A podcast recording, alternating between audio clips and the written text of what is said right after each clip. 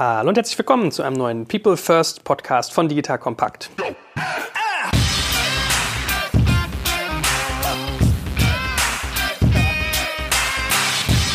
Mein Name ist Jake Kaczmarek und wer genau hinhört, merkt, wir haben noch gar nicht über People geredet und auch nicht First. Ja? Also das ist ein komplett neues Format und ich probiere immer gerne neue Sachen aus. Heute habe ich auch ein bisschen was Altes mit dabei. Also alt, weil es meine Vergangenheit sozusagen betrifft. Unsere Gesprächspartnerin selbst ist natürlich jung und gut aussehend und hat sich exzellent gehalten, auch in den Jahren, wo ich sie nicht gesehen habe. Dazu gleich mehr. Aber bevor wir unsere spannende Interviewpartnerin vorstellen, gilt es, jemand anderen einzuführen, den wir aber auch schon mal im Gespräch hatten. Und zwar, wer mal aufmerksam zugehört hat, wir hatten ja schon mal einen Kienbaum-Podcast in unserer Deep Dive-Reihe und mit dem guten Matthias habe ich seitdem steten Kontakt gehalten. Er ist irgendwie ein treuer Wegbegleiter, wenn es auch um HR-Themen geht. Also ich weiß, ich habe ihn gefragt, wenn ich Sales-Leute brauche, oh Gott, oh Gott, oh Gott, was tue ich? Er konnte mir helfen. Und du musst jetzt mal zwei, drei Sätze zu dir sagen. Du bist ja jetzt voll in the line of fire. Du bist ja gar nicht mal Kienbaum angedockt, sondern du bist ja jetzt wirklich Unternehmer. Also auch nochmal ganz andere Winde, die da um einen rüber wehen. Und Matthias wird für uns diesen Podcast jetzt vorantreiben. Ich habe den Themenplan schon gesehen, das wird super. Ich weiß gar nicht, was wir zuerst machen sollen, ehrlich gesagt. Wenn man sich einmal mit HR beschäftigt, kommt so viel rein, was man machen kann. Da bin ich echt neugierig drauf. So, aber so viel als kleine Einführung. Stell dich doch nochmal in eigenen Worten ganz kurz vor und vielleicht auch, was so deine Ansprüche hier mit diesem Format sind, warum du das machen möchtest. Lieber Joel, vielen Dank für die Vorstellung, für die Einleitung. Ich freue mich wahnsinnig, dass wir mit dem People First einen Podcast rund um das Thema Mensch in der digitalen Welt machen können. Es geht im Endeffekt darum, digitale Geschäftsmodelle zu beleuchten und zu gucken, welche Menschen und welche Teams vor allen Dingen diese digitalen Geschäftsmodelle treiben. Ich selber bin jetzt Geschäftsführer und Gesellschafter der Unternehmerschmiede, insofern auch selber Unternehmer. Freue mich wahnsinnig wahnsinnig, dass ich die, die Chance habe, mit dem Team auch Neues zu gestalten. Was wir tun mit der Unternehmerschmiede ist, wir helfen traditionellen Unternehmen dabei, Innovationen umzusetzen, indem wir die richtigen Teams finden und Kompetenzen aufbauen. Wir gucken dabei in die Organisation und schauen draußen, wen wir noch brauchen, an Ergänzung für solche Teams und haben fokussierte Lernreisen für Teams und Individuen, um dann eben die Kompetenzen aufzubauen. Ja, ich habe schon gelernt, dass unsere Podcasts auch Teil deiner Lernreise sind. Also kann es ja nur gut sein, was du da tust. Ja? Von daher sehr, sehr spannend spannend. Genau. Du wirst also regelmäßig für uns jetzt das Thema HR podcast-technisch bearbeiten. Was sind so deine Themenschwerpunkte, die du setzen wirst? Wir wollen uns angucken, zum einen Gründerteams, was wir von Gründerteams lernen können, von Menschen in diesen Teams, wie Teams zusammengesetzt sind, was ich brauche auch an moderner HR-Tech-Instrumenten, um die aufzubauen. Wir wollen aber auch mit ganz klassischen Unternehmen sprechen, wie sie das Thema Digitalisierung angehen und welche Teams sie dafür gebraucht haben. Welche Erfahrungen sie gesammelt haben, was funktioniert hat, was nicht funktioniert hat, was sie nochmal machen würden und was sie eher abschalten würden.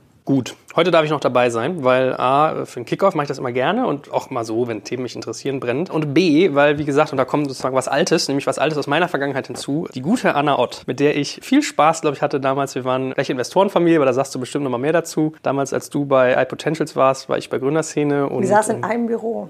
Ja, stimmt. Wir haben ja. sogar uns ein Büro geteilt. Aha. Stimmt. Hast Siehst du mal. vergessen. Ja, was, was wir da alles wahrscheinlich uns reingeschüttet haben, da habe ich das alles wieder vergessen. Kaffee ähm, und mein Müsli, jede Menge. Ich glaube, wir waren einfach jahrelang auf mein Müsli und dem O-Saft von mein Müsli. Danke, Roberto. Ja, und ich habe, glaube ich, nie so viel Saft, Granini-Saft getrunken mhm. wie im Büro von Team Europe damals. Da gab es nämlich kein Wasser, da gab es Saft. Bis ich dann immer mal Jahre später realisiert habe, wie viel Zucker da drin ist. Aber gut, das hat ja der schlanken Linie von uns beiden nicht geschadet. Du hast immer noch diese unglaublich tollen Haare, wenn ich das mal sagen darf. Ein, eine Eigenschaft. Äh, ich habe die wieder kurz, so lange haben wir es nicht gesehen, dass mir eine Langhaarphase verpasst. Siehst du? Ja, siehst du? Aber, äh, Aber ich habe deine Kurzhaarphase auch noch nicht mitgekriegt ja, gehabt. Was, das, was ich an Haaren abnehme, nimmst du an Humor Der zu. Der Saft. Sehe ich schon. Ja, vielleicht doch. Nein, Spaß beiseite, liebe Zuhörer. Jetzt gibt es gleich mal eine Einführung zur lieben Anna. Aber wenn ihr sie mal trefft, denkt an meine Worte. Die zwei lustigsten und tollsten Eigenschaften an ihr sind einerseits diese großartigen Haare und B, ihre Schlagfertigkeit, wie man gerade schon gemerkt hat. Aber jetzt lassen wir uns mal fachlich werden. Und äh, dann wird Matthias hier der Master der Fragen.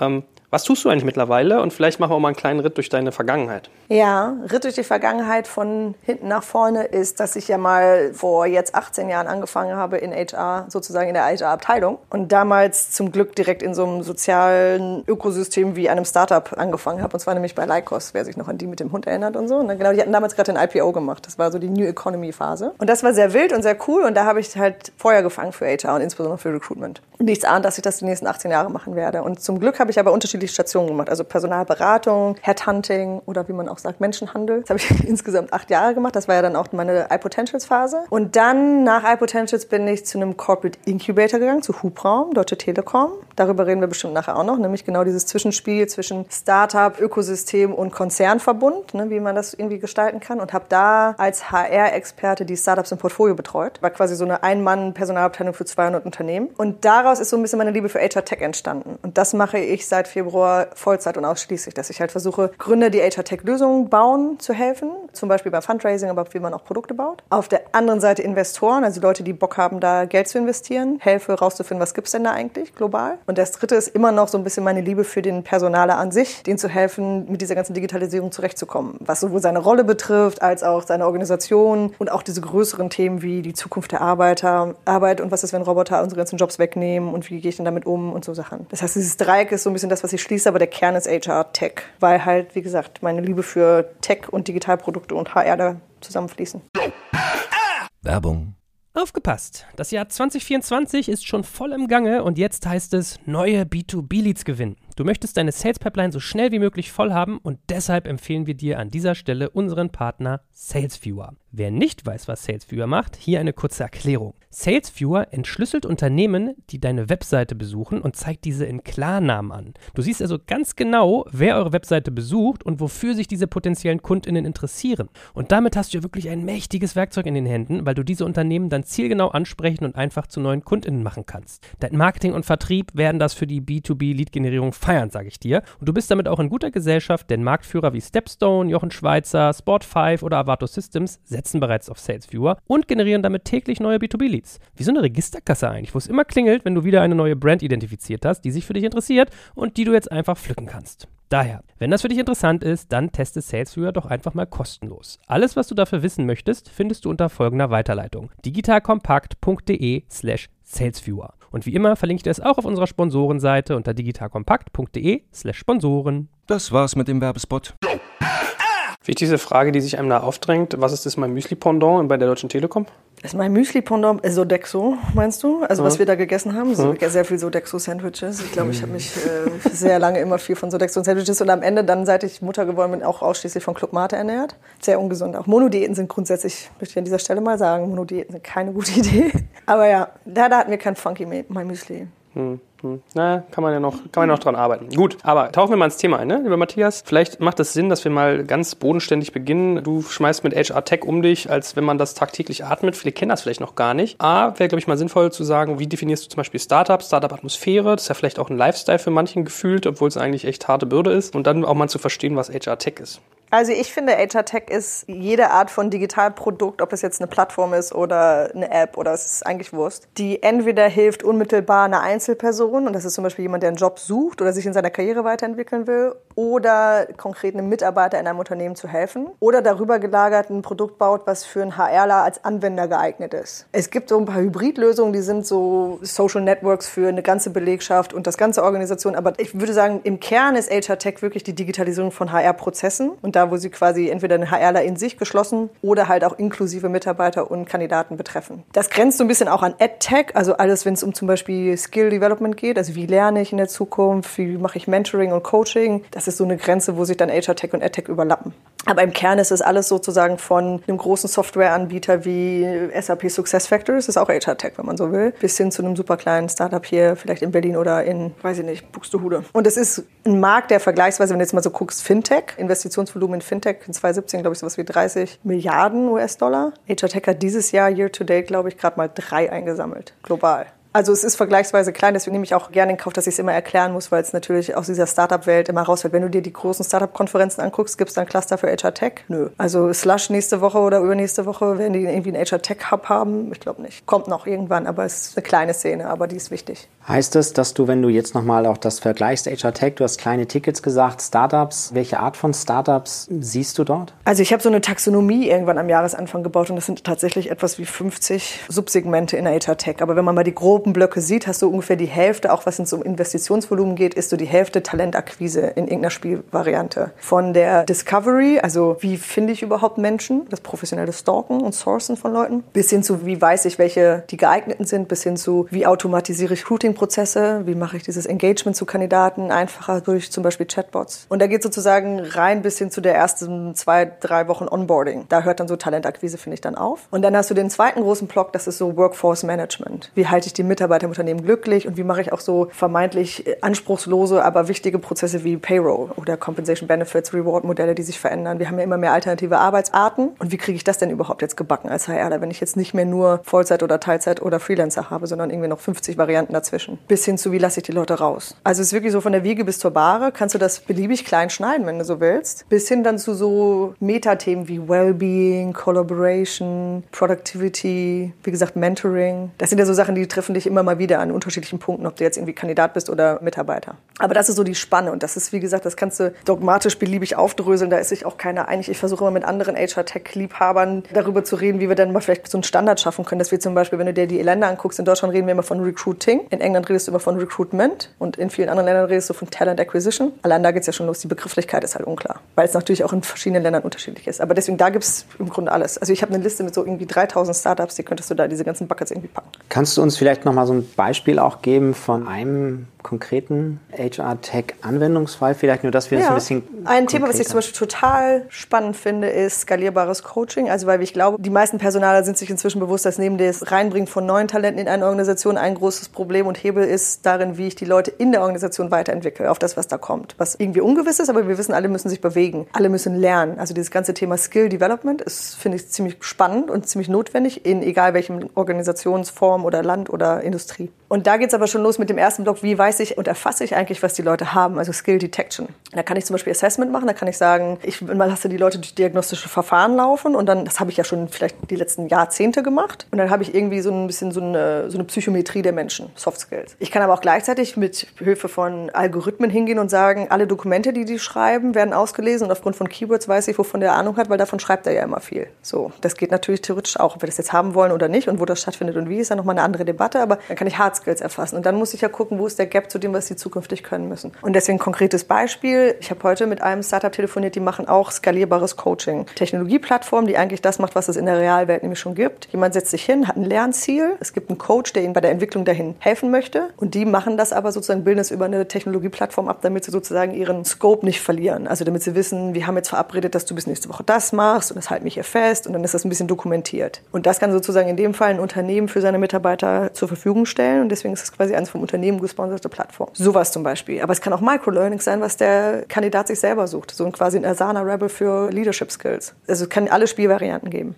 Aber ich finde dieses grobe Thema, wie lernen wir in der Zukunft, wie entwickeln wir unsere Skills und wie wissen wir eigentlich, was wir nicht wissen und aber wissen müssen und wie kriegen wir es möglichst schnell auf die Platte, das ist super schwierig. Nehme ich das eigentlich richtig wahr, dass das so ein Segment ist, wo du so starke Lock-in-Effekte hast, wenn du denjenigen erstmal in deinem System drin hast? Weil ich habe jetzt auch irgendwie bei uns so eine HR-Software eingefügt, was ich da, also ich glaube, das Onboarding hat alleine drei Wochen plus gedauert, bis ich alle Funktionalitäten verstanden habe. Dann trägst du deine ganzen Daten da ein. Also wenn die dich einmal haben, glaube ich, ist das extrem krass. Ist das generell so in dem Segment oder ist das irgendwie, nehme ich das falsch wahr? Es ist so für bestimmte Lösungen, die so ein bisschen holistischer sind. Ne? Also wenn du sagst, du hast ein Kern-Mitarbeiter-Verwaltungssystem, also HRIS zum Beispiel, das änderst du nicht oft, weil da Daten zu migrieren ist einfach größte, größte Katastrophe, das will keiner. Vor allem, weil ja als Personal, das sind immer auch irgendwie sensible Daten. So, dann hast du aber viele Gründer, die zum Glück sogenannte Point Solutions bauen, also so kleine Sachen, die so erstmal so einen Teil des Prozessproblems lösen. Und theoretisch könntest du zum Beispiel sagen, oh, ich bräuchte noch ein System, das mir hilft, Mitarbeiterempfehlungen zu stimulieren. Dann löst das aber so ein kleines Fragment und dann ist die Frage, ab welcher Unternehmensgröße lohnt es sich dafür, eine einzelne Lösung zu haben? Das ist so ein Single-Function-Device. Das kann eine Sache. So, und willst du jetzt am Ende aber ein Orchester haben von 50 Einzellösungen, die im Zweifelsfall nicht miteinander sprechen oder nicht mit dem Kernsystem, was in der Mitte sitzt, das du sowieso nicht tauschen willst. Ne? Das heißt, für HR-Tech-Gründer ist immer das große Problem die Anbindung an die Kernsysteme, was ein super fragmentierter Markt ist. Der ist nämlich mit einem großen Login versehen. Also der SAP Success Factors ist so teuer, das tauschst du nicht irgendwie alle zwei Jahre aus. Das behältst du sowieso erstmal zehn, ob du zufrieden bist damit oder nicht. Und deswegen, ich glaube, wenn du neu in den Markt reintrittst und Lösungen baust, die so ein bisschen disruptiver sind, musst du gucken, dass du an die Kernsysteme irgendwie dich andocken kannst mit den Daten. Und das andere ist, dass du gucken musst, dass du nicht eine Lösung baust, die nur eine kleine Sache kann. Weil dann ist es auch natürlich im Vertrieb super schwierig. Und da ist der Login-Effekt dann auch nicht so hoch, weil da sind oft das dann neue Sachen, wo noch gar nicht ein Bestand irgendwie existiert. Ne? Da musst du erstmal deine Kunden, in dem Fall die Personale, auch darüber aufklären, warum das überhaupt jetzt ein Thema ist, wofür es dann auch eine Technologie geben sollte. Kannst du noch mal ein bisschen mehr ausführen, was du unter Startups jetzt meinst? Also wie groß sind solche Organisationen, über die du sprichst im Startup-Bereich? Also ich beschäftige mich gerne und am liebsten mit Frühphasen-Startups. Das heißt, wir reden hier von sowas wie drei Gründer bis hin zu 30 Leuten. Das ist so das Segment, mit dem ich mich am wohlsten fühle in Europa und jetzt auch mit dem einen Investor, mit dem ich zusammenarbeite in Südostasien. Aber die Teams sind halt wirklich von gerade frisch gegründet bis hin zu, keine Ahnung, was HR-Tech-Unternehmen, also Startup, wann, wann, hört Startup auf? Das ist eine philosophische Frage. Ne? Also da können Joel und ich, glaube ich, seit zehn Jahren keine Antwort drauf finden, aber vielleicht ist das irgendwann Series C oder so, vielleicht ist es früher. Wann ist es quasi als Organisation nicht mehr agil und dann ist es vielleicht Scale-up oder wie man auch immer das belabeln will. Ne? Aber die Teams, mit denen ich mich am meisten beschäftige, um halt auch Innovationen zu erkennen und Trends zu erkennen, sind die, die vielleicht so Series A und ein bisschen drüber sind. Okay, und wie sieht da konkret deine Zusammenarbeit aus? Was bietest du ihnen an? Wie hilfst du? Das ist total unterschiedlich, aber im Wesentlichen versuche ich die als sogenannte Advisor zu unterstützen. Ne? Und da, wo ich halt Mehrwert stiften kann, auch ich glaube, ich bin da auch relativ offen, wenn ich sage, da kann ich euch nicht helfen, weil da habe ich kein Netzwerk oder habe ich keine Expertise, dann lasse ich es auch. Aber da, wo ich helfen kann, ist es so, dass ich irgendwie jetzt gerade zum Beispiel mit einem Team habe ich einen monatlichen Check-in, einmal im Monat für die ein paar Stunden verfügbar sind. Dafür zahlen sie mir monatlichen Retainer. Es gibt welche, die können sich nicht leisten, mich zu bezahlen. Da mache ich dann sozusagen Advisory for Equity. Oder es geht auch so, dass ich sage, ich lege selber nochmal Geld auf den Tisch, um mich einzukaufen. Das kann sehr unterschiedlich sein und hängt auch extrem stark von der Phase und von dem Produkt ab. Was sind so die Probleme, die man hat, wenn man HR-Tech macht? Boah, Fundraising ist so ein richtig schwieriges Thema, weil es echt nicht viele VCs gibt, die Bock auf HR-Tech haben. Also ich spreche seit einem Jahr ungefähr relativ viel mit VCs in dem Thema ne, und versuche immer rauszufinden, wo sind die, die auch richtig. Also es formalisieren sich jetzt so ein paar, die sagen, ich dezidiere mich sozusagen auf das Thema, aber wenn du so bei den großen, keine Ahnung, Holzbrink oder so vorbeischaust, die haben so zwei, drei vielleicht Sachen. Ich habe mich die Tage auch mit ein paar VCs gesprochen, die haben gesagt, oh, ich habe jetzt mein zweites HR-Tech-Startup, jetzt reicht's aber auch mal, ne, weil jetzt will ich immer wieder andere Sachen machen. Also Fundraising ist nicht so einfach. Es gibt ein paar Angels, die sind aber relativ unterm Radar. Frühphase ist eh immer grundsätzlich schwierig, vor allen Dingen, wenn du ein Produkt hast, was noch nicht so viel Traction hat. Und Vertrieb ist halt das zweite große Block und das hängt natürlich zusammen. Wenn du irgendwie locker zwölf Monate Vertriebszyklus hast, bis du einen Kunden gewonnen hast als HR-Tech-Startup, ist natürlich dann auch Fundraising entsprechend kompliziert. Alles ab Series A ist dann einfach. Also wenn du guckst, was in den letzten Wochen alleine so an Geld in die HR-Tech-Szene geflossen ist, da gibt es jede Woche eine Meldung, gerade irgendwo auf der Welt wird irgendwas investiert. Aber da erstmal hinzukommen. Ne? Wir haben ja eben so ein bisschen auch über das Thema Teams gesprochen. Mhm. Wie groß die Einheiten sind, die so in den Startups sind, die du dir anschaust, die du auch berätst, in die du vielleicht sogar investierst. Wenn wir das jetzt nochmal übertragen, auch ein Stück auf die Teams, die du bei Hubraum dir angeguckt hast, zum Beispiel. Du hast über Hubraum gesprochen, mhm. Gründerteams. Wie ist das vergleichbar von den Rollen zum Beispiel, was du siehst in den Startups, Gründerteams? Naja, ich glaube, ein Gründerteam muss ja immer irgendwie komplementär sein und das sollten bestenfalls, das haben wir alle, glaube ich, gesehen, mindestens zwei, wenn nicht sogar drei Leute sein, damit es einigermaßen gut verteilt ist. Ne? Also ein Gründer, der alleine gründet, das wird immer extrem schwierig. Ich glaube, ich weiß gar nicht, ob es da einen erfolgreichen Fall gibt. Nur mich. Ja, aber das ist auch, genau, also. Ja, okay. Und also, dich? Ja, aber ich finde, ich bin ja eher sowas wie ein Solo-Entrepreneur oder wie auch immer du das. Ich habe neulich gelernt, es gibt einen Begriff für uns, das ist Portfolio Career. Dass du verschiedenes, aber ich habe ja irgendwie gefühlt fünf Hüte gleichzeitig auf. Du bist ja zum Glück sehr fokussiert, Joel. Oder du zum Beispiel, Matthias, gründest ja ein Unternehmen, wo du relativ klar weißt, worauf es hingeht. Ne? Und ich bin ja eher so eine Gun for Hire, dass ich sage, okay, je nachdem, was das gerade ist. Weil dieses HR-Tech-Thema so neu ist. Ich wüsste gar nicht, welchen Beruf ich Vollzeit ausüben sollte und ob es den überhaupt gäbe. Zurück zu deiner Frage, aber ich glaube, dass Teams, drei ist eine gute Zahl. Ich glaube, da loszulegen macht Sinn. Und dann halt zu so gucken, was du für ein Produkt hast, musst du gucken, wo du halt dann am schnellsten Fleisch sozusagen dran packen musst. Ne? Und wenn du ein Deep Tech-Thema hast, dann brauchst du halt erstmal ganz viele Developer. So, und ich glaube, was man in den HR Tech-Frühphasen-Startups sieht, ist da zum Beispiel, dass Vertrieb relativ spät kommt. Also du brauchst irgendwann auch mal einen Vollzeitvertriebler, aber nicht sofort, weil das Thema so viel Aufklärung auf Kundenseite verlangt, dass das sowieso erstmal nur der Gründer kann. Das heißt, das erste, was sie brauchen, ist Tech, das zweite, was sie brauchen, ist Marketing und dann brauchst du hoffentlich irgendwelche Projektmanager, die Implementierungsprojekte machen mit den Kunden und dann irgendwann Vertriebler. Ja, das kann ich mir total gut vorstellen. Wir haben gerade Personio bei uns eingeführt und das war nämlich so mein drei Wochen Begleitzyklus und da hatte ich dann teilweise eigene Ansprechpartner, die dich durch jeden Schritt durchziehen mussten. Jetzt ja. glaube ich sofort. Also die langen Zyklen und die ganze Komplexität und die Kostenstruktur. Also, aber wenn dann eine Ableitung, dass man möglichst früh Sales vorsehen sollte, oder ist das eher was, was man sogar wirklich später braucht? Weil man macht ja so Education Marketing am Anfang. Also je nachdem, welchem Thema du bist, wenn du zum Beispiel sowas machst wie Coaching, Skill Development, das ist relativ vage und neu für manche Personaler da draußen einzukaufen. Da brauchst du erstmal so ein Jahr, bis du denen das erklärt hast. Chatbot zum Beispiel. Also ich habe ja mit Hubraum ein Chatbot eingeführt, das war im Frühjahr 2016. Und damals war ich so der Tingeltange-Bob, der super viel auf Konferenzen rumgelaufen ist und erzählt hat, was ich mit diesem Chatbot mache. Und da waren ganz viele Personaler, was ist überhaupt ein Chatbot? Wie funktioniert das? Ach, der ist ein Facebook Messenger. So, da hast du ein Jahr lang gebraucht, bis du den Markt aufgeklärt hast, was überhaupt diese Technologie ist und wie er eingesetzt wird. Und dann hat es so einen Kicker gegeben letztes Jahr oder auch dieses Jahr noch viel stärker, dass die Leute angefangen haben zu verstehen, ah ja, geil, das brauche ich. Also wenn du quasi den Markt so weit aufgeklärt hast, dass sie verstanden haben, dass sie es haben wollen, dann steht es auch auf ihrer Shoppingliste und dann brauchst du halt einfach einen Vertrieber, der auf skalierbaren Sales geht. Weil dann muss eigentlich möglichst viele Leute anrufen und sagen, ich verkaufe übrigens einen Chatbot. Dann sagen, ah ja, ein Chatbot. Aber in dem Jahr davor muss der Gründer die ganze Zeit durch die Regen rennen und den Markt erstmal erklären, was das überhaupt ist und wo man es einsetzen kann. Und es dabei übrigens auch selber rausfinden. Deswegen kannst du es auch schlecht delegieren, weil du brauchst erstmal auch diesen direkten Rückkanal von deinen Kunden, um zu verstehen, wie erkläre ich denn das überhaupt, mit welchen Worten, was sind da so die Selling Points und so Sachen. Deswegen ist es schwierig, das abzugeben. Deswegen für bestimmte Themen brauchst du Sales eigentlich relativ spät erst. Eine Detailfrage noch, bevor wir mal da reintauchen, das interessiert mich persönlich. Wir wollen ja eigentlich nicht HR-Tech-Startups jetzt hier educaten, aber wenn wir es mitnehmen, super. Sind Personaler dankbare Käufer? Kaufen die gerne? Haben die Bock zu kaufen, sich zu weiterzuentwickeln? Also ich glaube, dass, man muss auch dazu sagen, das Spektrum an Personalern ist riesig. Ne? Ich mache ja zum Beispiel auch Seminare vor gerne auch mittelständischen Personalern in der Dachregion. Das ist ja wirklich eine Zielgruppe, wo ich extrem gerne, das ist jetzt gar nicht ironisch, hingehe,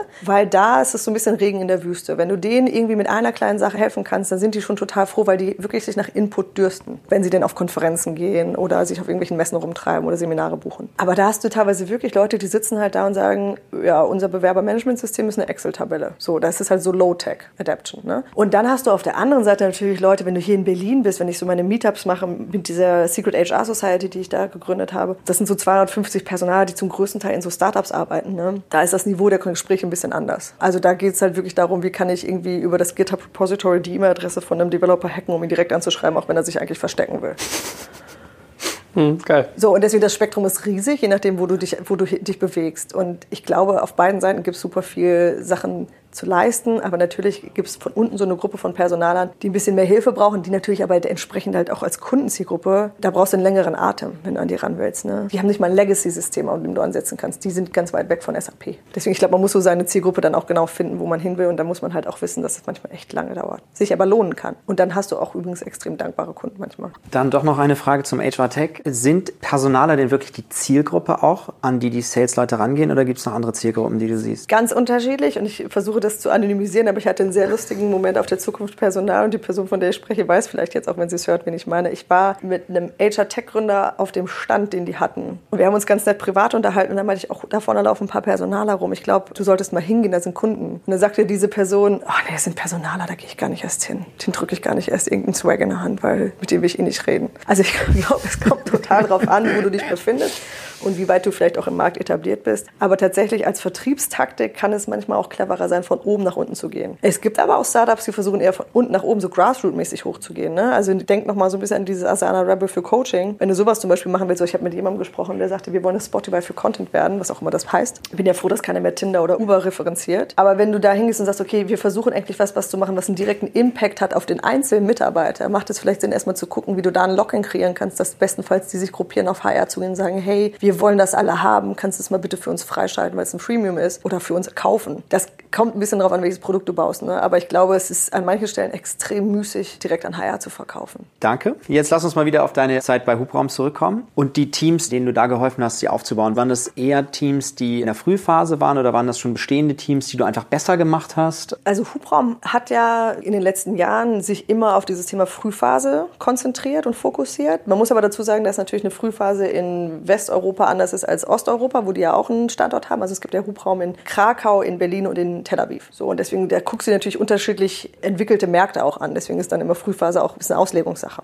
Aber im Wesentlichen waren das Teams, die mit uns so eine kleine erste Runde gemacht haben, die so richtig substanziell war. Also nach der Angel-Runde sind die reingekommen. Weil die sich dann einen strategischen Investor gesucht haben, der denen auch hilft, einen Fuß in dieses Telekom-Konstrukt zu bekommen. Das war der Grund. Weil oft hast du ja solche Märkte, wo du also aus allen möglichen Quellen Geld beziehen könntest. Wenn du eine gute Technologie hast, musst du es dir vielleicht dann sozusagen eher strategisch überlegen, wo macht es Sinn, sich anzudocken. Und dann macht Hubraum Sinn, weil du sagst, ich will in diese Magenta-Welt rein. Deswegen waren frühe Teams, das waren teilweise Teams, die noch gar nicht gelauncht haben, die auch teilweise aufgrund der Technologie lange Entwicklungszyklen hatten. Und wo ich immer dazu kam, war eher zu gucken, wenn die jetzt dann ein bisschen Kohle auf dem Konto haben, was machen sie jetzt Sinnvolles damit, wenn es dann nämlich darum geht, Menschen einzustellen, die das Produkt fertig bauen. Es gab ja ganz vielen Teams war das Thema, so wir brauchen jetzt 15 Software-Developer, weil jetzt haben wir ein bisschen Geld auf dem Konto, jetzt müssen wir ein Produkt bauen, was wir ja den Investoren versprochen haben zu entwickeln. Und wie mache ich das denn jetzt? Vor allen Dingen, wenn die super nischige Tech-Stacks haben oder an welchen exotischen Orten sitzen und so, ist es ja auch nicht so immer einfach. Es gab dann immer so eine zweite Phase, wo es darum geht, so jetzt knatscht es so ein bisschen im Gefüge als Gründer und wie gehen wir jetzt damit um, wenn jetzt das einfach nicht mehr so lustig ist zu gründen. Ne, jeder hat das, der Joel und ich kennen das beide auch aus den Teams, die wir gesehen haben oder in denen wir waren. Irgendwann ist es halt nicht mehr so, wir sind Freunde, wir gründen was Cooles und die Investoren rennen uns hinterher, ist doch alles toll. Irgendwann kommst du an den Punkt, wo du denkst, irgendwie macht das keinen Spaß mehr.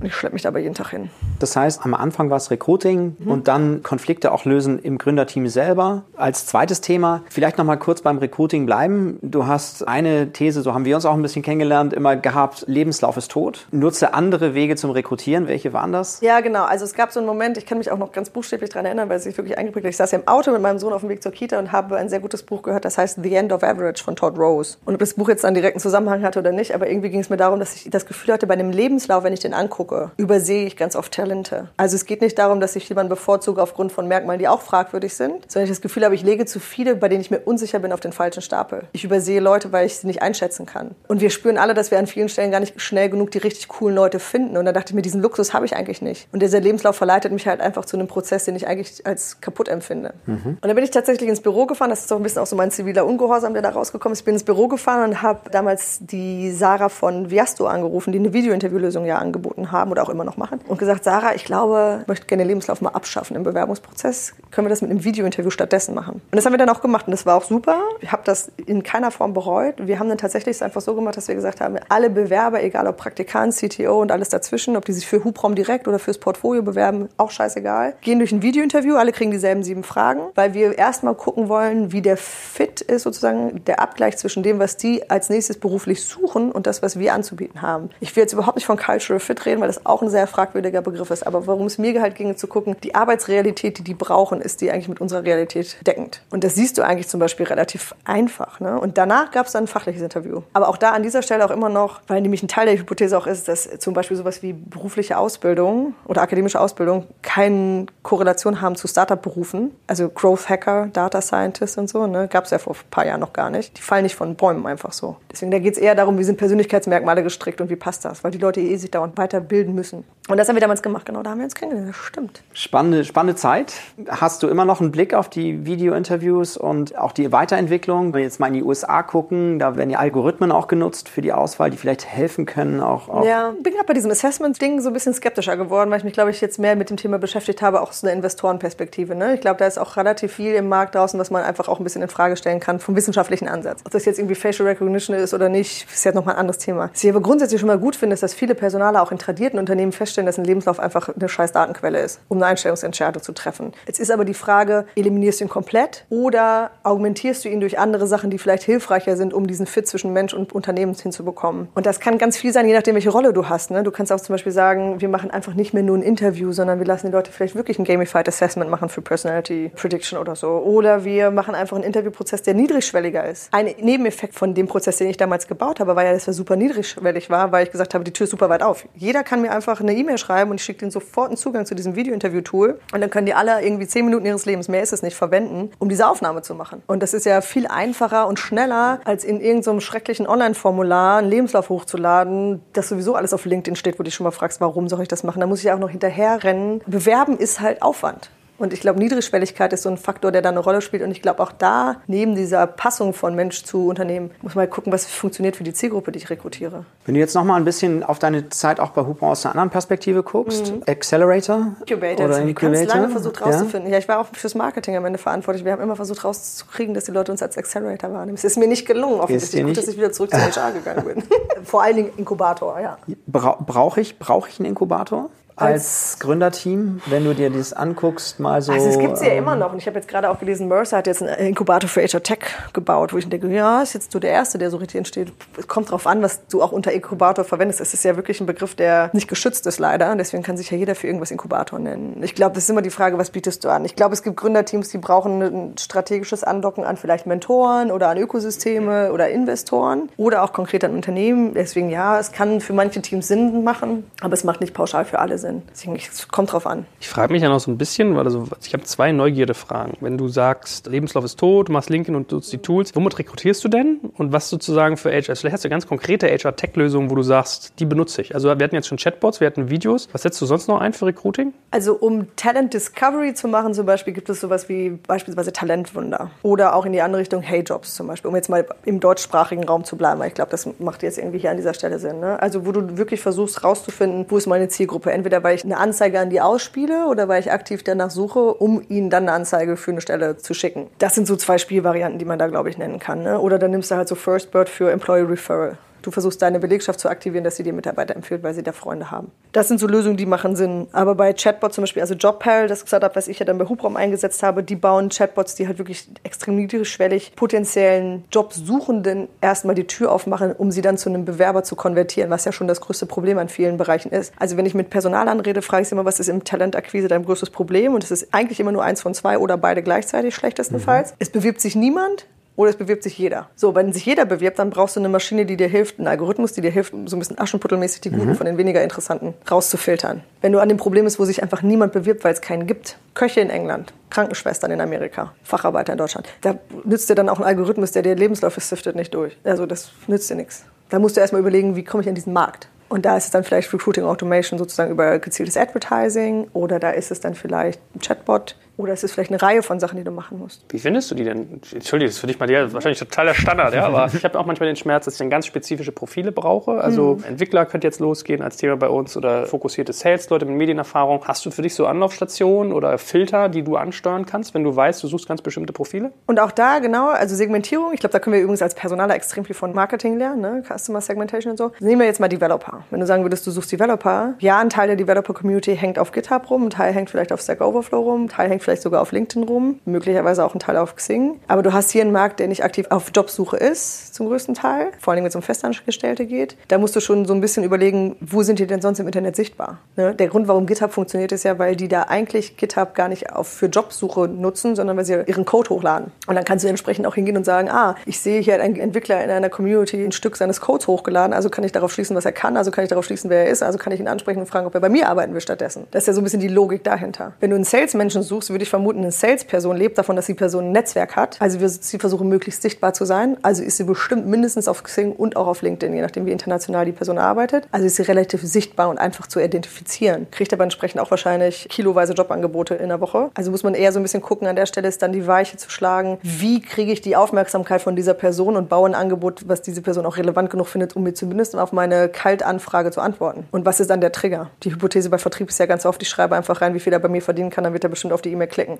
Ob das jetzt stimmt oder nicht, und deswegen, ich glaube, man muss einfach immer gucken, wie erreiche ich meine Zielgruppe. Es ist wirklich nichts anderes als Marketing. Mhm. Ne? Also da können wir eigentlich wirklich extrem viel vom Marketing lernen. Vielleicht noch ein letzter Aspekt in Richtung der Gründerteams. Mhm. Du hast ja jetzt auch mit einer Menge gearbeitet, nicht nur in der Hubraumwelt, sondern auch nachher immer wieder Gründerteams dir angeschaut. Viele reden ja davon, dass Leadership so eine ganz wichtige Kompetenz ist. Da würde mich interessieren, ob du irgendwas gesehen hast, ein gemeinsames Muster erkennst, wo du sagst, das unterscheidet vielleicht auch eher die erfolgreicheren von den weniger erfolgreichen oder die Startups sind, die du investierst investierst oder vielleicht nicht investierst? Gibt es da irgendwas, wo. Also ich versuche mal so ein bisschen so ein gemeinsames Muster zu finden von den Teams, von denen ich glaube, dass sie weiterhin erfolgreich sein können oder das vielleicht sogar jetzt erst werden, weil sie ja auch teilweise noch sehr jung sind. Ne? Aber ich glaube, es gibt so, wenn man jetzt mal unter das Leadership-Thema guckt, das ist ja Führen im extrem ungewissen Raum, also in der luftleeren Raum von, wir haben eine PowerPoint-Vision und wir haben irgendeinen reichen Idioten gefunden, der uns dafür Geld gibt, Juppie, jetzt geht's los, mal schlechtestenfalls. Und da ist natürlich ganz viel Aufbruchstimmung. Das ist erstmal dann nicht so schwierig, ein Team zusammenzuführen führen, weil du hast ein gemeinsames Ziel. Startup bedeutet aber auch, du baust ein Auto bei voller Fahrt. Das heißt, irgendwann knackt es vielleicht auch mal und irgendwann hast du auch vielleicht mal eine Panne oder irgendwann fährt der Motor einfach nicht mehr, ne? weil du vielleicht vor drei Kilometern irgendwie die Gangschaltung rausgenommen hast, weil du dachtest, das brauchst du nicht und stellst fest, ach scheiße, die wäre doch ganz hilfreich.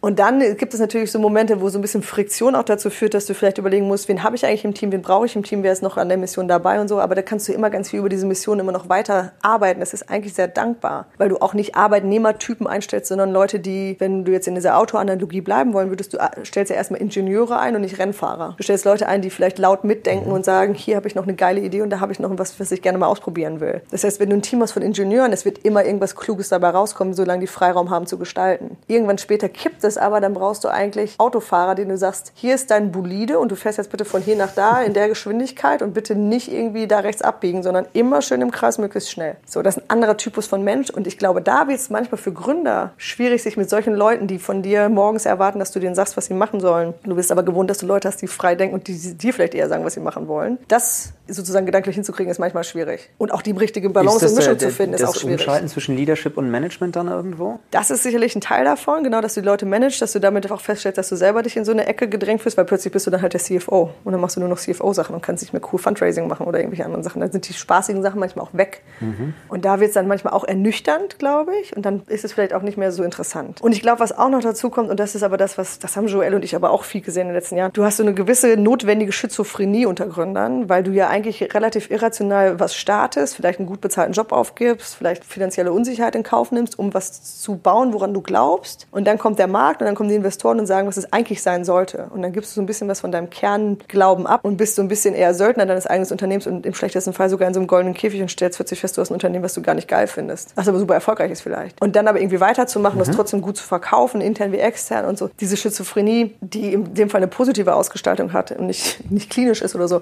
die ist schwierig glaube, diese Grätsche zu machen. Ne? Also ich glaube, es ist vor allen Dingen im Kern die notwendige Motivation, jeden Tag aufs Neue zu finden, dahin zu gehen. Okay, perfekt. Das ist spannend auch zu sehen. Also ich glaube, Leadership ist ein Thema, was uns natürlich nicht nur in Startups beschäftigt, sondern eben auch Corporates, in traditionellen Unternehmen, in mittelständischen Unternehmen. Du hast Kann eben schon in mittelständischen Unternehmen und über mittelständische Unternehmen gesprochen. Was können denn, was können Mittelständler von Startups lernen?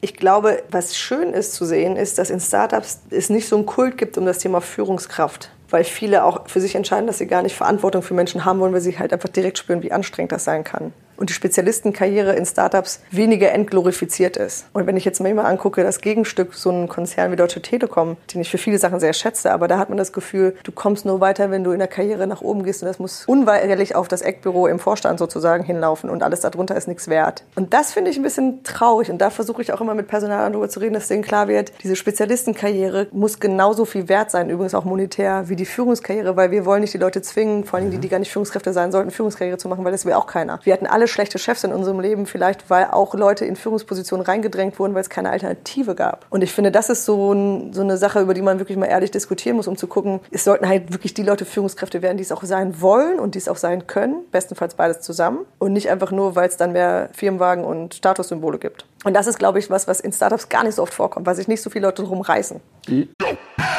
Jetzt kommt ein kleiner Werbespot. Aufgepasst! Heute möchte ich dir unseren Partner Spendit vorstellen. Dieser innovative Anbieter aus München hat es sich zum Ziel gesetzt, Benefits für Arbeitgeber und Arbeitnehmende so attraktiv wie möglich zu machen und Mitarbeiterbindung auf ein völlig neues Niveau zu heben. Was Spendet besonders macht, ihre Mission, Benefits allen zugänglich und gerecht zu gestalten, egal ob in großen Konzernen oder kleinen Startups, egal ob in der Stadt oder auf dem Land, egal ob Tag- oder Nachtschicht. Die Mitarbeiter-Benefits von Spendit sind unglaublich flexibel und passen sich jeder Situation an, ganz gleich wo und wann. Mit Angeboten wie der Spendit Card, Lunchit und Mobility bringt Spendit frischen Wind in die Welt der Mitarbeiterleistungen und setzt konsequent auf digitale Lösungen statt veralteter Papiergutscheine. Das Beste daran für Arbeitgeber und Mitarbeitende, die Benefits sind steueroptimiert. Das bedeutet nicht nur echte Einsparungen für dein Unternehmen und niedrigere Lohnnebenkosten, sondern auch mehr Netto vom Brutto für deine Mitarbeitenden. Das sind Extras im Gehalt, die von den Mitarbeitenden wirklich geschätzt werden. Wenn du auch die Bindung deiner Mitarbeitenden stärken möchtest, dann schau unbedingt mal bei digitalkompakt.de/slash spendet und schau dir das Ganze an. Und wie immer findest du alle Informationen auch auf unserer Sponsorenseite unter digitalkompakt.de/slash Sponsoren. Werbung Ende. Liegt es nur daran, dass sie sich nicht drum reißen oder auch, auch irgendwo limitiert sind in ihren finanziellen Mitteln und einen anderen Purpose haben? Nee, aber ähm, nimmst, du, nimmst du mal CTO. CTO ist ein gutes Beispiel. Es ist total schwierig, Leute zu finden, die freiwillig von einem Developer, vom Senior Developer sozusagen den Sprung in den CTO machen. Weil viele sagen, boah, da habe ich keinen Bock drauf, auf Menschen zu managen, dann kann ich selber nicht mehr coden und so. Es gibt, da siehst du wirklich viele Leute, die mhm. ehrlich sind mit sich und sagen, ich will nicht CTO sein, ich möchte lieber Senior Developer sein. Die probieren es manchmal und stellen fest, wie anstrengend das ist und was das bedeutet, diese Rolle zu haben und gehen dann oft auch manchmal wieder zurück und werden dann irgendwie Tech Lead oder Evangelist für irgendwas oder wie auch immer funky Title, die du findest. Aber ich glaube, da sieht man es schon ganz ehrlich. Ich finde diese Ehrlichkeit, die kann man sich vielleicht aus einem Startup abgucken. Manchmal ist es ja auch nicht eine freiwillige Entscheidung, manchmal ist es ja auch, dass man direkt sieht, wie die Performance sich verändert, wenn jemand plötzlich Führungskraft wird und dann kommen die Investoren und sagen, der ist da gerade nicht so das Kaliber dafür, nimmt den mal wieder weg, wir holen euch von externen anderen. Manchmal ist es sozusagen auch extrem fremdbestimmt, ne? aber ich finde die Tatsache, dass es möglich ist, ist sich nach rechts, links, oben und unten zu entwickeln. Was hast du im Konzern nicht, da geht es immer nur nach oben oder du bleibst stehen und dann ist halt ne, für viele ist das Gefühl nichts wert. Ja, wenn du jetzt nochmal guckst, so Mittelständler gründen Innovationsgaragen, fangen an mit Digitaleinheiten. Ist das Augenwischerei oder schafft es schon, diese neue Welt zu transportieren ich glaube, in mittelständische Unternehmen? Ja, ich glaube, eine Innovationsgarage ist nicht per se ein Startup. Ich glaube, das darf man nicht unterscheiden. Also muss man schon unterscheiden, dass das nicht das Gleiche ist. Fühlt sich vielleicht manchmal an und hat vielleicht ähnlich coole Büros und so, aber es ist nicht das Gleiche. Es ist was anderes, wenn ich sage, ich gehe auf einem, ich habe heute Morgen mit einem Gründer telefoniert, der schüttet sich gerade selber jeden Monat 2000 brutto aus. So an einem Standort, wo es jetzt auch nicht so günstig ist zu leben. Und der kann sicherlich woanders sehr viel mehr Geld verdienen. Aber der macht das, weil er intrinsisch motiviert ist und getrieben ist von dieser Mission, auf der er ist. Und vielleicht, weil es irgendwann auch vielleicht einen finanziellen Kicker gibt und er irgendwann nicht nur die Welt besser gemacht hat, sondern auch irgendwie einen schönen Exit gemacht hat. Klar. Aber es ist relativ unwahrscheinlich, so früh wie der dran ist. So, das ist eine ganz andere Art von menschlichem Antrieb, den du da hast, als wenn du sagst, ich bin Angestellter beim Mittelstand und ich habe jetzt eine neue Position in so einem Hub, Lab, Garage, wie auch immer. Und ich will nicht sagen, dass das eine mehr wert ist als das andere. Ganz im Gegenteil, es hat beides seine krasse Berechtigung. Und ich finde es auch toll, dass viele Mittelständler verstehen, dass sie agiler arbeiten müssen und dass sie sich mehr mit Technologie und Digitalisierung beschäftigen müssen. Wenn das jetzt in so einen Startup-artigen Hub mündet und sie sich damit gut fühlen, das so zu benennen, ist auch fein.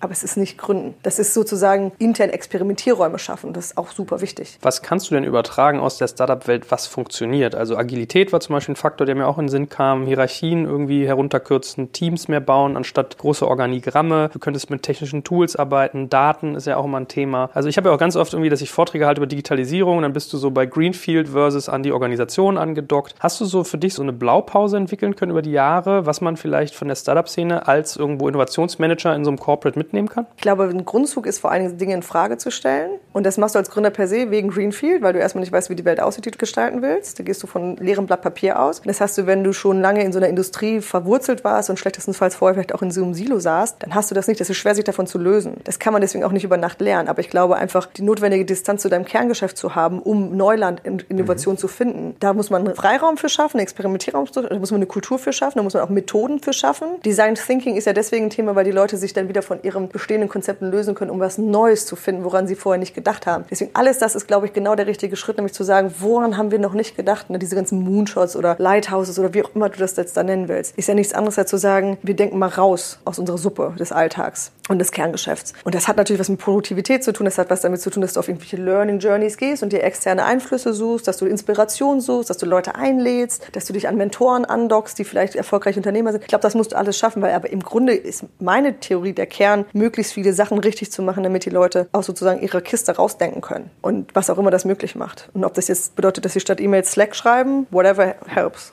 Also das kann auch irgendwie möglich sein, weil es dann alles ein bisschen schneller ist. Und Risiko ist halt so ein Ding. Ne? Ich glaube, die Leute, das ist, ich nenne das ja immer ziviler Ungehorsam, am Ende ist es aber auch so ein naiver Optimismus für Risiko bei mir, dass ich in meiner beruflichen Karriere halt oft auch, ich dachte, ich habe zwar keine Ahnung, was als nächstes kommt, aber das ist es jetzt nicht mehr und irgendwas wird schon passieren. Das ist ein Luxus, den ich mir persönlich erlaube, der, wie gesagt, so ein bisschen irrational manchmal auch ist. Ne? Ich habe oft, mein Lebenslauf ist ja nicht gerade, sondern kurvig oder eckig. Aber ich bin halt immer in neue Wässer gesprungen. Und das würde ich mir auch manchmal mehr wünschen von Leuten, die auf Angestelltenverhältnissen sitzen, die oft auf ihren Stühlen einfach kleben, weil sie Angst haben vor dem, was danach kommt. Wir sind aber in einer wirtschaftlichen Lage, wo eigentlich keiner freiwillig arbeitslos sein muss, wenn er es nicht will. Das kannst du ja auf die Unternehmen sogar übertragen. Also du hast ja ganz oft, dass das eine Bürde ist, eine Legacy, dass die Leute ihr Bestandsgeschäft im Blick haben müssen, dass alles, was sie tun könnten, was das disruptiert, sozusagen problematisch ist und das dann eigentlich nicht intern nicht vermittelbar ist. Ne? Und ich glaube, da denkt man so ein bisschen, die Diskussion hatte ich gerade gestern, ne? Denk an diesen Nokia-Move von dem CEO, der bei Nokia reinkam und von dieser brennenden Bohrinsel gesprochen hat. Ne? Der hat ja damals einen Brief geschrieben an alle Nokia-Mitarbeiter, so nach dem Motto, wir dachten immer, wir sind eine Bohrinsel, Safe Space und so, draußen tobendes Meer, aber die scheiß Bohrinsel brennt jetzt ab, wir müssen in diese Fluten springen. So, das war schon mal ein Teil der Lösung, die er richtig gemacht hat, um eine Veränderung hervorzurufen, weil er hat direkt eine Gefahr in den Raum gestellt. Aber gleichzeitig, was da fehlte in der Lösung, ist zu sagen, wo geht's denn hin? Und wenn du als Mittelständler weißt, so wie wir es machen, geht's nicht weiter, ohne dass du weißt, wo es hingeht, kannst du auch niemanden dauerhaft bewegen. Du kannst die Leute bewegen, in eine Innovationsgarage zu gehen und rauszufinden, was könnte es sein. Aber bis sie nicht zumindest mal eine Sache gefunden haben, was es sein könnte, ist es schwer, den Rest so dahin zu bewegen. Weil dann kommt da nichts Konkretes raus. Wo gehen wir denn jetzt hin? Was werden wir denn jetzt als nächstes? Und ein schönes Beispiel, da vielleicht letzter Satz dazu. Ich habe die Tage, nee, stimmt gar nicht, das ist schon ein paar Wochen her, fühlt sich nur so an, den CIO der ING Bank auf einem Vortrag gesehen.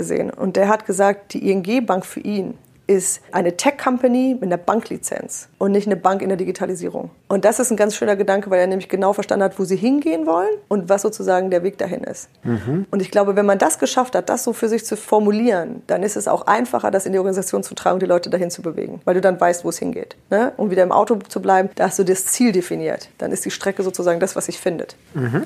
Da würde ich gerne noch mal konkreter werden, wenn es okay ist. Du sprachst eben so ein bisschen davon, Innovationsteams zu coachen, zu mentoren. Welche Art von Coaching, welche Art von Mentorship siehst du da konkret, auch um genau dieses zu tun, was du jetzt von dem CIO gehört hast? Also ich glaube, Methodenskills schaden nie, weil ich glaube, da ist einfach, ich will jetzt auch nicht sagen, dass Design Thinking die Antwort auf alle Fragen ist. Ist es sicherlich nicht, aber ich glaube, so ein paar Methodenskills können die schon neu dazulernen, um zu gucken, wie können sie die für sich anwenden. Das schadet, glaube ich, nie. Ich glaube, du brauchst aber eigentlich auch eher so eine Führungskultur, die sich ändert von innen heraus. Also wenn wir jetzt, können wir auch über Servant Leadership jetzt philosophieren oder nicht, oder du kannst auch über Embracing Risk and Failure diskutieren und so. Aber ich glaube, du brauchst eine Führungskultur, die die Leine ein bisschen länger lässt und das heißt, dass du deinen Mitarbeitern anders vertraust. Weil du zugeben musst, dass keine Ahnung hat. Auch nicht die Führungskraft. Und das ist so ein Standardsatz, glaube ich. Manager haben oft immer gedacht, oder Führungskräfte, ich bin Führungskraft, weil ich mehr Ahnung habe. So primus inter pares. Ist ja nicht so. Vielleicht sogar viel weniger Ahnung von manchen Themen. Gab eine schöne Debatte auf LinkedIn von jemandem, der gesagt hat, muss eigentlich ein Personalvorstand Personaler sein? Oder ist es eigentlich gut, wenn ein Personalvorstand kein Personaler ist und so? Das ist eine hitzige Debatte. Deswegen, ich glaube, Vertrauen und Loslassen. Mhm. Und da musst du die Führungskräfte coachen. Also eigentlich musst du in die Ebene drüber gehen und sagen, wie kann ich dich dazu befähigen, deinen Mitarbeitern Vertrauensvorschüsse zu geben? Also zusammengefasst vielleicht auch eher so ein bisschen weg von dem, was du an Skills und Toolset lernst, hin zu Mindset im Endeffekt. Genau, also, weg von Kontrolle. Verhalten genau, weg von Micromanagement, weg von Kontrolle und hin zu Ziele vorgeben, den Weg dahin begleiten, an der richtigen Stelle loslassen, an der richtigen Stelle da sein. Ich glaube, das ist aber was, was deswegen eine Führungskultur bedingt, die du vielleicht auch dahin, da musst du hinarbeiten, auch mit einer Gruppe von Menschen. Da müssen die ganz viel von Glaubenssätzen loslassen. Und ich glaube, es gibt Leute, die freuen sich total drauf, weil sie eh keinen Bock haben auf Micromanagement und Leute, die können nicht loslassen. Und dann trennt sich vielleicht auch manchmal die Spreu vom Weizen. Aber ich glaube, das ist das, wo man es eigentlich ansetzen muss, weil die Ebene darunter, da hast du dann oft Leute, die plötzlich aus so einer Versenkung hervorkommen und mit Ideen sprudeln und Ideen produzieren über Geschäftsmodelle und was man eigentlich alles immer schon mal besser machen hätte können und so, die vorher keinen Raum hatten, das zu adressieren, weil die Führungskraft die immer klein gehalten hat. Und das gilt es ja so ein bisschen zu befähigen. Aber ich glaube, du musst die Ebene drüber nehmen. Also das heißt, auch die mitzunehmen auf die Reise jetzt ist ja noch eine ganz spannende Perspektive, glaube ich, die wir noch auch für Mittelstand noch nicht so wirklich beleuchtet haben, ist so, viele Mittelständler sind ja eher in sich, befassen sich nur mit ihrem Geschäftsmodell, Daten werden nur intern genutzt. Wie weit gilt es sich auch zu öffnen? Startups öffnen sich ja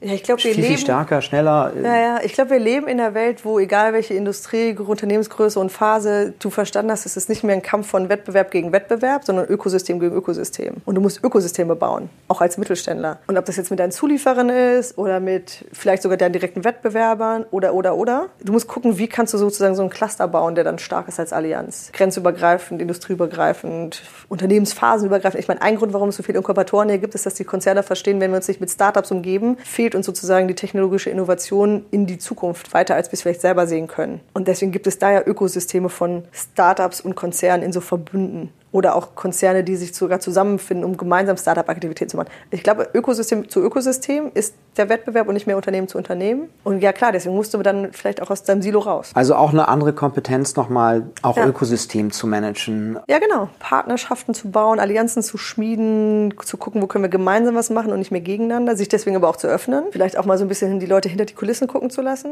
Wir merken das ja zum Glück auch so ein bisschen auf dieser Talentebene, dass die Leute nicht mehr so ewig lange in einem Unternehmen kleben bleiben, sondern auch zum Wettbewerber einfach mal gehen. Und dann kommen sie aber vielleicht auch wieder zurück oder so. Also ich glaube, eigentlich kann man sowieso nicht mehr so richtig verschließen, selbst wenn man versucht, das zu machen. Ich kenne kein Unternehmen, das Nordkorea sein kann, sozusagen. Also im Sinne von, wir machen einfach eine Mauer und keiner kann reingucken und wir lassen die Leute nicht raus. Das gibt es ja nicht. Ich das funktioniert vielleicht noch in Japan, wo die Leute einfach die Unternehmen nicht wechseln. Übrigens sehr interessant, der HR-Tech-Markt in Japan ist übrigens fast einen eigenen Podcast wert. Sollten wir nochmal darauf zurückkommen. Ich würde gerne noch auf ein anderes Thema kommen und das ist so ein bisschen die aktuelle Diskussion noch. Du hast es eben schon mal anklingen lassen, auch hast gesagt, der Gründer verdient 2000 Euro in einer Stadt, die eben doch deutlich teurer ist zum Wohnen. Einige sehen so ein bisschen auch Bescheidenheit stärker als Kompetenz, die man sich anguckt. Erlebst du das? Wie ist da deine Perspektive in Richtung gerade der Innovationseinheiten, also Gründerteams? Ja, äh, einige, mhm. einige Assessments gehen ja auch wieder darauf oder ergänzend. Siehst du da irgendein Thema aktuell? Oder ja, ich weiß gar nicht, ob Bescheidenheit jetzt so das vorstechendste Merkmal unter Gründern ist. Ich glaube, wenn Joel und ich beliebig durch Berlin laufen und nach Bescheidenheit suchen, können wir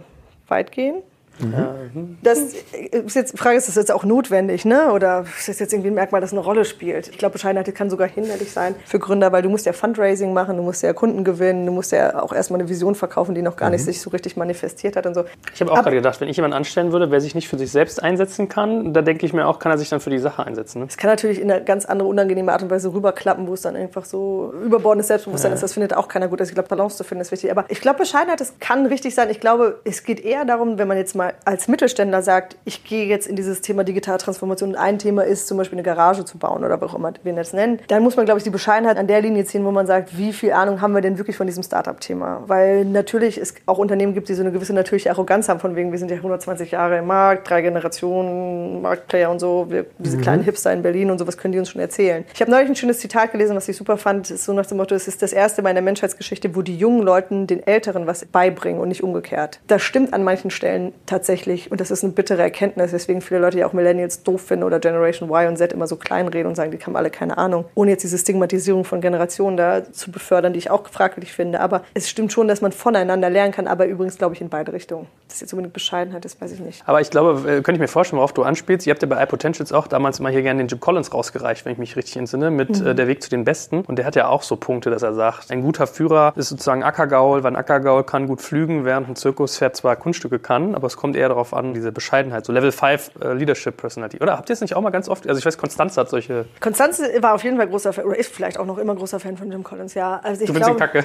Du findest ihn kacke. Nee, nee, das, da sind viele gute Sachen drin. Buch, ich bin, ja. glaube ich, grundsätzlich eher so ein bisschen skeptisch, was diese ganzen Managementkonzepte aus der Schublade betrifft. Also ich glaube, man kann ganz viel lesen und man sollte auch ganz viel sich angucken oder auch Podcasts hören oder TED-Talks gucken und so. Ich glaube, da keiner so richtig weiß, was da draußen eigentlich los ist, müssen wir uns alle Inspiration suchen. Und was wir auch immer davon adaptieren, ist irgendwie auch hinreichend gut. Ne? Aber es gibt kein Muster. Es gibt kein Blueprint für nix. Das ist ja das Schöne. Wir leben alle in so ein bisschen luftleeren Raum. Und ich finde das ja für meine Persönlichkeitstypus ist das ja super. Ich stehe ja auch total auf Veränderung. Ich brauche Veränderung. Ich brauche Neuland. Ich brauche Ungewissheit. Und es gibt Leute, denen macht das einfach unendlich viel Angst. Jetzt hast du eben schon ein paar Punkte angesprochen. Podcasts, TED Talks. Wie bildest du dich selber weiter? Wie hältst du dich auf dem Laufenden, dass du genau das, was du uns hier heute spannend erzählt hast, äh, sind so zwei Sachen. Das eine ist, ich versuche wirklich viel Zeit zu nehmen, um Sachen zu recherchieren. Das ist auch was, was für mich nicht immer so gut stattfindet, wie es sein soll. Aber ich genieße es total, wenn ich mich mal mit einem Thema dann in der Tiefe so ein Deep Dive machen kann. Ein Thema, was ich zum Beispiel gerade habe, was ich versuche schon seit Wochen zu machen, aber jetzt habe ich gestern zum Beispiel bin ich endlich mal acht Stunden Zug gefahren und war offline. Das war schön. Da konnte ich das mal machen. ich lese gerade so ein unglaublich dickes Buch über das The Psychology of Job Loss und Job Search, was eigentlich, glaube ich, ein eigentlich super akutes Thema ist, gerade wenn die Leute Angst vor Robotern haben. Und deswegen, da lese ich dann wirklich mal Studien, Artikel, aber ich lese dann möglichst breit, um mir eine Meinung zu bilden, weil, wie gesagt, keiner hat so richtig die eine Ahnung. Das andere ist aber eigentlich viel handfester, da wo ich ein konkretes Thema habe. Ich habe zum Glück durch mein berufliches Netzwerk so verschiedene Knotenpunkte, wo ich weiß, das sind so Netzwerke, die kann ich aktivieren für bestimmte Fragen. Ich habe so meine Community von anderen HR-Tech-Leuten, die ähnlich geeky sind wie ich in diesem Thema und wo ich dann schnell mal was reinschmeißen kann. Ich habe meine Gruppe von Personalern, ich habe meine Gruppe von VCs. Also es gibt so bestimmte Quotenpunkte, und da gehe ich dann wirklich konkret auf eine oder mehrere Personen zu und versuche mir dann Wissen abzuzapfen auf eine konkrete Fragestellung. Also ich glaube an Netzwerke von persönlichen, deswegen gehen wir auch alle auf Konferenzen, weil da triffst du Leute mit gleichen Interessen. Und dann ist es eigentlich das Schöne herauszufinden, ach, du interessierst dich auch für HR Tech, voll geil, dann kann ich dich ab und zu mal anrufen, wenn ich ein Thema dazu dem habe oder umgekehrt. Und ich glaube, diese Kommunikation auf Augenhöhe, wo man sich gegenseitig so ein bisschen mehr, weil alle nur so ein Nanostück weiter sind als die anderen, helfen kann, das ist das, was für mich gut funktioniert. Gibt es noch irgendeinen Tipp? Podcast auch überhaupt mal so ein, zwei, die du schon häufiger hörst? Podcasts Ja. höre ich wirklich tatsächlich gerne, weil ich A, als Mutter von einem beziehungsweise manchmal auch teilweise drei Kindern, je nachdem wie man meine Stiefkinder zählt, tatsächlich viel Auto fahre. Und das ist halt, das Medium gesprochene Sprache funktioniert für mich super. Und meine all-time favorite Podcasts, auf jeden Fall Recode Decode, um mich über dieses Thema Tech, es ist sehr Silicon Valley-lastig, aber Tech-Themen grundsätzlich zu beschäftigen. Ich mag aber auch Kara Swisher total gerne, weil sie unangenehme Fragen stellt und weil sie auch hochkalibrige Leute ans Telefon bekommt. Das finde ich gut. Mhm. du mal nicht getroffen? Nein, natürlich habe ich sie noch nicht getroffen. Ich habe die mal getroffen. Ich finde die ja ein bisschen edgy so. Also die haben so diese amerikanische Arroganz so ein bisschen. Die ist halt Ja, ganz riesig. sicher. Ja, ja, aber genau deswegen sage ich, es ist ein bisschen sehr Silicon Valley zentrisch. Deswegen zum Beispiel die Folge mit Kai Fu Lee war super, weil das auch mal endlich dann um China ging. Aber ich finde es ein sehr gut gemachter Podcast, kann man sehr gut hören. Der muss auch erfolgreich sein. Ich erinnere mich nämlich, ich habe Mhm. die getroffen, habe gerade angefangen damals mit meinem Podcast und Vermarktung, habe mit ihr überredet, wie man das monetarisiert. Und dann hat diese zu mich angefangen, ja, also bei uns verdient eine Folge irgendwie 100.000 Dollar und drunter wollen wir uns damit auch gar nicht beschäftigen. Und sitzt Ja, du ja. da und denkst, okay. Ich habe hab auch das Gefühl, dass jede dritte Folge von ZipRecruiter gesponsert wird, aber abgesehen davon. Azim Azar, den ich persönlich auch sehr schätze, macht inzwischen zum Glück wieder einen Podcast, The Exponential View, der auch als Newsletter super ist. Und dann gibt es halt noch so ein paar HR-Podcasts, die ich gerne höre, so Laurie Ritterman, Megan Byro, Matt Adler und so, Matt Order, Entschuldigung. Die sind dann aber wirklich eher so Talent Acquisition zentrisch. Und dann gibt es halt so ein paar VC, so 20 Minutes VC zum Beispiel, ganz spannend. Aber der spult, glaube ich, auch immer die Geschwindigkeit seines Podcasts vor, damit es auch in 20 Minuten wirklich reinpasst. Sowas zum Beispiel. Cool, jetzt hast du über Netzwerk auch gesprochen. Wie schaffe ich es denn mit dir, wenn ich jetzt den Podcast gehört habe, in Kontakt zu treten? Das Gute ist, also wenn man mit mir in Kontakt treten will, ist es erstmal überhaupt nicht schwierig rauszufinden, wie meine E-Mail-Adresse heißt und diese ganzen Sachen, weil ich glaube ich da eine relativ transparente Person. Also wenn man mich auf LinkedIn findet, dann kann man mich auch immer anschreiben. Ich bin, ich sammle ja Menschen, deswegen bin ich ja überhaupt in HR gelandet. Ne? Also deswegen kann jeder Fremde gerne ansprechen. Ich freue mich, wenn wir uns über HR, die Zukunft der Arbeit und alles drumherum gelagerte austauschen können. Ansonsten bin ich tatsächlich gerne und viel auf Konferenzen, zum Glück inzwischen auch auf der Bühne und nicht nur hinter oder vor der Bühne. Und das mache ich aber nicht, weil ich das für mein Ego-Ding mache, weil ich finde das teilweise auch, bin ich gar nicht sicher, ob ich das gut mache. Aber das Schöne ist, ich bekomme die Gelegenheit, mit einer ganzen Gruppe von Menschen gleichzeitig über ein Thema zu reden und bestenfalls stellen sie mir dann Fragen und dadurch lerne ich dann halt immer total viel. Also deswegen, man findet mich gerade tatsächlich viel auf Konferenzen zum Thema HR und da kann man immer gerne mit mir sich über Zukunft der Arbeit, HR Tech, Startups, Berlin, was auch immer was für mich jetzt noch so der Abschluss ein Stück weit ist, wir haben so HR Tech als einen deiner Schwerpunkte ausgemacht. Was ich aber eigentlich rausgehört habe, ist, dass das ja eigentlich nur Werkzeuge sind, die ziemlich stumpf sind, wenn deine Organisation quasi nicht mit dem richtigen Mindset unterwegs ist. Ist es ein richtiges Takeaway von mir? Und sozusagen, wie gehst du an sowas ran, wenn du Technologie einbringen willst in den HR-Prozess, aber merkst, da ist gar nicht das Mindset da? Man, ich kann man so formulieren, a fool with a tool is still a fool. Also ja, natürlich, wenn der Prozess scheiße ist, nützt ja auch ein cooles Gadget nichts. Deswegen, ich glaube tatsächlich, wenn ich mit Personalern rede, ist es oft auch so, dass sie sagen, oh, ich brauche hier, glaube ich, mal so ein Chatbot, weil ich habe jetzt überall gelernt, das brauche ich einen Chatbot haben. Und so ist super wichtig für Candidate Experience und Engagement und so. Ja, aber dann lass mich doch erstmal den Prozess angucken. Und möglicherweise ist ein technologisches Tool auch ein Teil deiner Lösung. Aber ich glaube, du musst erstmal das Problem anders erkennen. Und das kann manchmal eine Automatisierung sein oder was auch immer, aber es ist es nicht unbedingt. Also Beispiel, wenn ich eine beschissene Karriereseite habe, nützt mir auch ein funky Chatbot nichts. Ne? Also weil die Leute dann eh nicht auf meine Seite gehen. So, das ist auch schön, dass ich dann so einen niedrigschwelligen Chatbot habe, aber wenn die Karriere Seite kacke ist, dann nützt es mir auch nichts. So, und ich glaube, deswegen muss man da so ein bisschen grundsätzlicher dran gehen und deswegen auch ganz viel manchmal so Grundannahmen auch auflösen, wie zum Beispiel, dass ein Lebenslauf und ein Anschreiben in Kombination die einzige Möglichkeit sind, wie sich jemand bitte bei uns bewerben darf. Weil das sind dann auch Sachen, die dann eine Rolle spielen. Ne? Also ja, du hast total recht. Man muss sich den Prozess angucken, man muss sich die Struktur angucken und dann überlegen, macht Tech hier überhaupt Sinn oder richtet es eigentlich mehr Schaden an? Weil im Zweifelsfall, das ist das, was ich eingangs sagte, hast du dann so 20 so Point Solutions, mit denen du dann arbeiten musst, die nicht mal miteinander sprechen. Das will auch kein Personaler. Das will auch kein Personaler zumuten müssen. Also erstmal Anamnese machen, bevor man dann irgendwie was verschreibt. Letzter, letzter Satz. Was sind so deine Top 5 Tools, wo du sagst, die kannst du eigentlich 80 Prozent deiner irgendwie Freunde, die unternehmerisch tätig sind im HR-Bereich empfehlen? Die HRler sind? Mhm. Auf jeden Fall eine ganze Reihe von Chrome-Extensions, die ich jetzt aber nicht legal zitieren darf, weil ich glaube, dann wieder mein LinkedIn-Profil gesperrt wird, um aktiv äh, Menschen zu stalken. Äh, ich aber gerne auf Einzelnachfrage rausrücke. Also genau, alles, was Active Sourcing betrifft. Ich finde aber auch ganz viel so Produktivität und Masse zu machen. Also ich liebe zum Beispiel Calendly und You Can Book Me für alle möglichen Terminkoordinationen. Ich liebe Autotext Responder, Autotext Expander, also Tools, die quasi Standardtexte kürzen lassen. Das macht immer Sinn. Ich glaube, LinkedIn ist ein Tool, was als Personaler in Deutschland immer noch unterschätzt wird oft. Also wie oft ich mich auf Seminare vorbereite, die Teilnehmerlisten vorher versuche mit LinkedIn abzugleichen und finde, dass 50 Prozent immer noch nicht auf LinkedIn sind. Deswegen, ich glaube nicht mehr so richtig an die Existenz von Xing, aber ich glaube sehr stark an die Existenz von LinkedIn. Das sind so Standardsachen. Ne? Und ich glaube, jeder Personaler sollte so ein, ein richtig gutes Bewerbermanagementsystem sich gönnen und ein gutes Personalmanagementsystem und dann gucken, was braucht man modular drumherum. Aber ja, Produktivität ist nicht zu unterschätzen mhm. und auch so banale Sachen wie zum Beispiel Buffer für Social Media ne? oder Ifty-Recipes. Ich finde, jeder Personaler in Deutschland sollte Ifty-Recipes können. Aber es ist natürlich total schwierig, den Leuten das beizubringen, weil es erstmal ein Quantum-Leap ist, sozusagen, dahin zu kommen. Aber wenn du das den Leuten dann mal erklärst und sagst, okay, wenn du immer wieder dieselbe Abfolge machst, viel im Personal kann automatisiert werden durch coole Workflow-Automation. Wir müssen überhaupt nicht über KI reden. Ne? Einfach immer, wenn du das machst, dann passiert automatisch an der Stelle das. Dann gibt es immer einen automatischen Eintrag in der Excel-Tabelle. Ist doch super geil. Ja. Hervorragend. Ich danke dir ganz herzlich. Und ich muss mich revidieren vom Anfang. Ich hatte gesagt, dass wenn man dich trifft, das, das Lustigste und Tollste ist irgendwie deine Schlagfertigkeit und deine coolen Haare. Da fehlt, total sexistisch fällt mir im Nachhinein ein. Ist voll okay. Da fehlt sind ja sehr kurz, meine Haare. Sehe eigentlich aus wie ein Junge. ja, aber wie ein cooler Junge. aber äh, was man, glaube ich, heute gemerkt hat, ist diese Breite deines Wissens und dass du dich da auch in der Tiefe sozusagen fortbildest, also sozusagen auch so über den Tellerrand guckst. Das finde ich ganz klasse. Da bin ich sehr froh und sehr dankbar, dass du heute bei uns warst. Und ich bin jetzt sehr gerührt. Vielen Dank. Gerne schön. Vielen Dank, dass ich da sein konnte. Ich glaube, äh, ich hoffe, das hat ein bisschen Sinn gemacht und äh, es mir jetzt auf jeden Fall Spaß gemacht. Vielen Dank, Anna. Matthias, mir auch. Super. Ich freue mich auf die nächsten Folgen. Ne? Gib Gas hier, jetzt Danke. hast du weitermachen. Yeah. Der Druck ist da. so.